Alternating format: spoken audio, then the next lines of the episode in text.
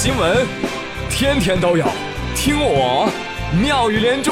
各位好，我是朱宇，欢迎们。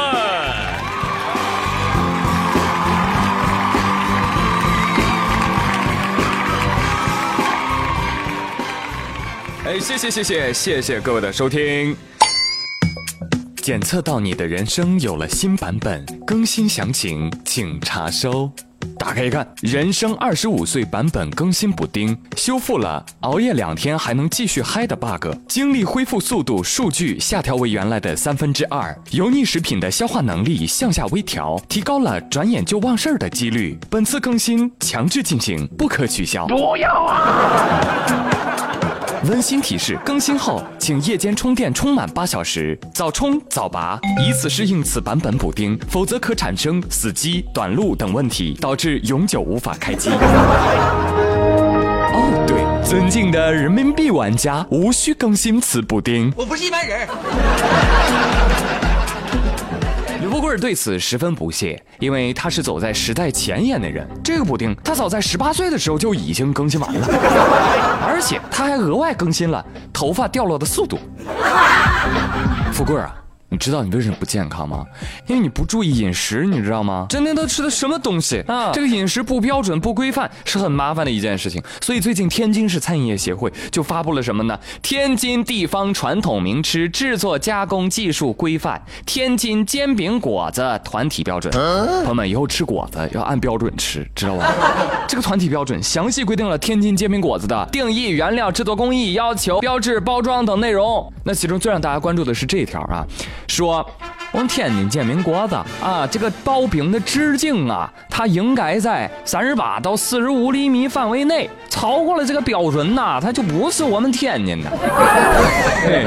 这不禁让我想起了以前的馒头办公室啊，简称馒办。话说，哎呦，这个煎饼果子协会是不是下面也要开个分舵呀？细分一下啊，油条多，薄脆多，黄面酱多，甜面酱多啊。再往下细分，还有呢，辣派、不辣派、放香菜派、不放香菜派。好了，现在行业标准已经出来了，朋友们以后自己啊摊煎饼果子、大煎饼，注意了啊，带好卷尺。有朋友说：“哎呀，我刚刚搁家摊煎饼，摊完我一量啊，三十七点五厘米，不到三十八，我是不是犯法了？哎，我现在去自首还能从宽吗？”哎，说到吃东西啊，我突然想到有个事儿，我得拿出来讲给大家听听，啊，让大家来评评理，好不好？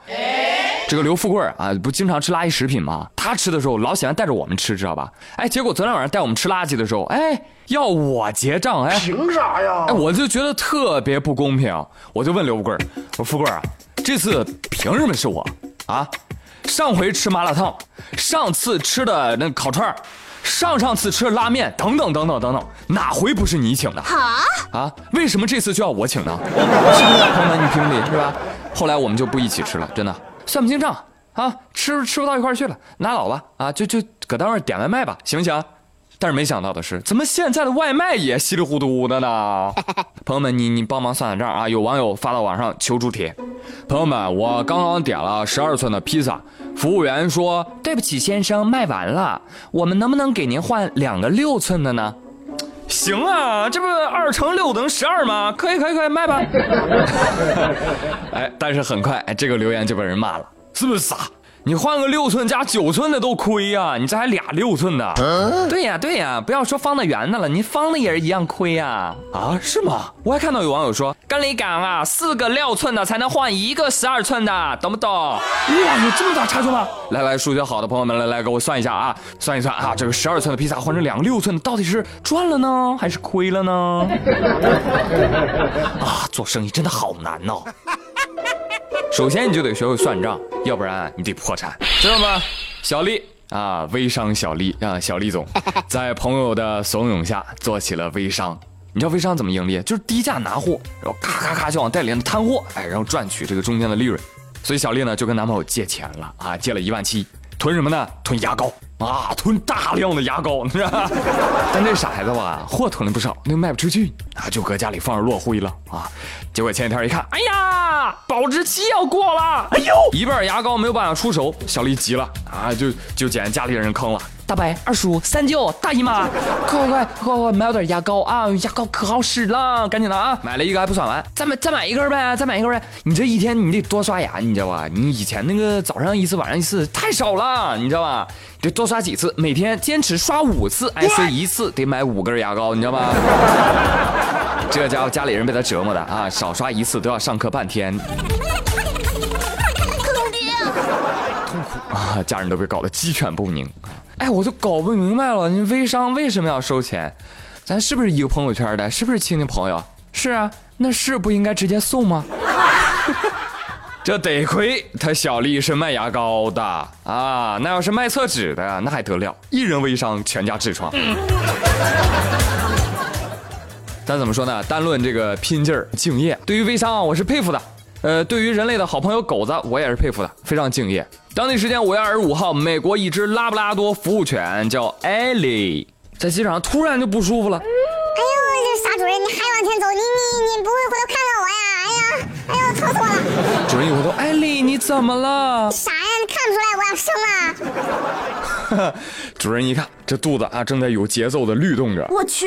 主人就知道，哎，不好了，狗狗要生了，要生了啊！赶紧联系了这个机场救援部门紧急协助。然后在狗爸 Nugget 的陪同之下，艾莉顺利的诞下了七公一母八只小狗。哎呦，真是幸福一家了！幸福什么啊？有网友表示，这叫幸福吗？这太不狗道了，知道吗？预产期了还在工作，哎，喂，产假都没有一天的。呃，是的。还有，你看看这家狗啊，重男轻女啊，七个男孩一个女孩，男女比例严重失调啊。这下好了，单身狗又多了几只。怎么了？单身狗，单身狗的好处。哎，新来的强子就说了，我永远忘不了与女朋友相识了那个晚上。那天晚上，一姑娘跑来敲门，我妈就开门问了，有事儿吗，姑娘？姑娘急匆匆地问：“阿姨，阿姨，你有没有看到一只狗？”我妈一转身，指了指躺在沙发上的我：“那这有一只，带走吧。”从此，我们过上了幸福美满的生活。好了，这个甜蜜幸福的故事为今天的妙语连珠画上了完美的 ending 啊！没有想到吧？就是这么突然。好了，到这里就到这里，我是朱宇，感谢收听，明天再会喽，拜拜。